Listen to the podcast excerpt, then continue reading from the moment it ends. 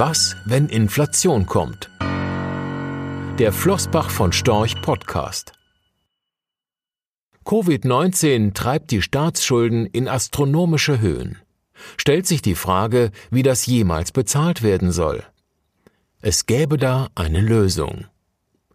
Im abgelaufenen Haushaltsjahr September 2020 betrug das Haushaltsdefizit der USA 3,132 Billionen US-Dollar.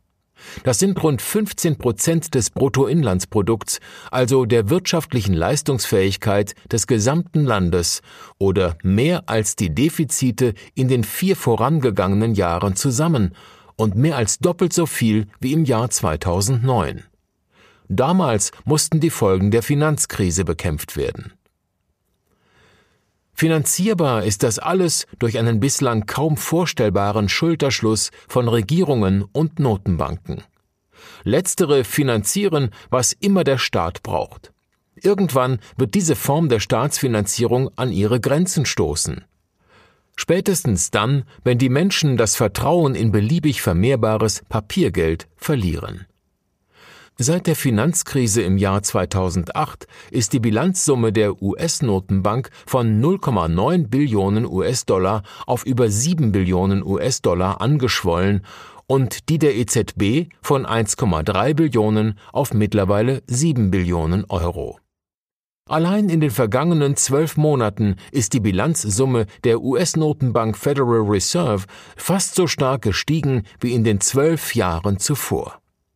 Die EZB-Bilanzsumme wuchs zwar nicht ganz so stark, lag allerdings vor Jahresfrist bereits auf einem höheren Niveau.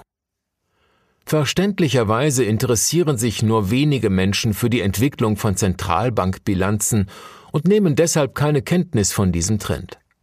Erst wenn das Geld spürbar an Wert verlieren würde und dies Jahr für Jahr, droht das Vertrauen zu erodieren.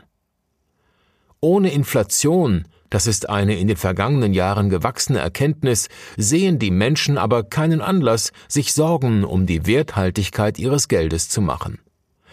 Erst wenn die Preise spürbar und dauerhaft steigen, erscheint den Menschen die Hortung von Geld und unverzinsten Guthaben als Dummheit. Von diesem Zustand sind wir aber noch weit entfernt, ohne zu wissen, wie weit. Wir wissen allerdings, dass die Notenbanken den Geist, den sie gerufen haben, nicht mehr zurück in die Flasche bringen können. Die Bekämpfung steigender Inflationsraten durch deutliche Zinserhöhungen wird zukünftig nicht mehr möglich sein, denn die steigende Zinslast würde viele Staaten, Unternehmen und private Schuldner in den Ruin führen. Deshalb werden die Notenbanken an ihrer Tiefzinspolitik festhalten müssen. Sie können nur hoffen, dass eine moderate Inflation bei gleichzeitig niedrigen Zinsen die Schuldenquoten wieder ins Lot bringt, ohne einen Kollaps des Finanzsystems zu verursachen. Immerhin gibt es eine Art Blaupause für dieses Unterfangen. In der sogenannten Finanzrepression von 1942 bis 1954 haben die USA es geschafft, ihre Schuldenquote massiv zu verringern.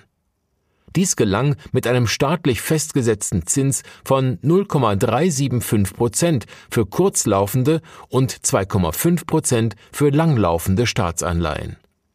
Gleichzeitig boomte die Wirtschaft und die durchschnittliche Inflation lag in diesen Jahren bei knapp 4 Prozent schwankte allerdings erheblich in einer Bandbreite von minus drei Prozent im Sommer 1949 bis zu fast plus 20 Prozent im März 1947.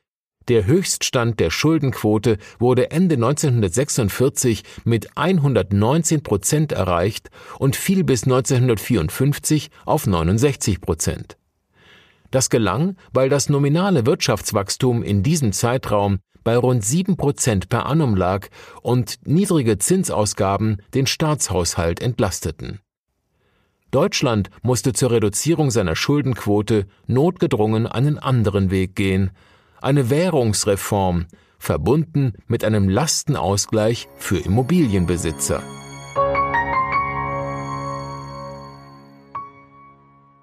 Rechtlicher Hinweis Diese Publikation dient unter anderem als Werbemitteilung.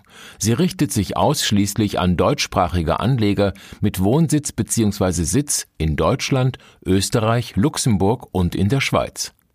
Die in dieser Veröffentlichung enthaltenen Informationen und zum Ausdruck gebrachten Meinungen geben die Einschätzungen von Flossbach von Storch zum Zeitpunkt der Veröffentlichung wieder und können sich jederzeit ohne vorherige Ankündigung ändern.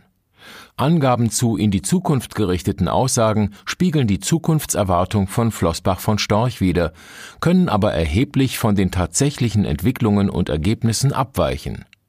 Für die Richtigkeit und Vollständigkeit kann keine Gewähr übernommen werden.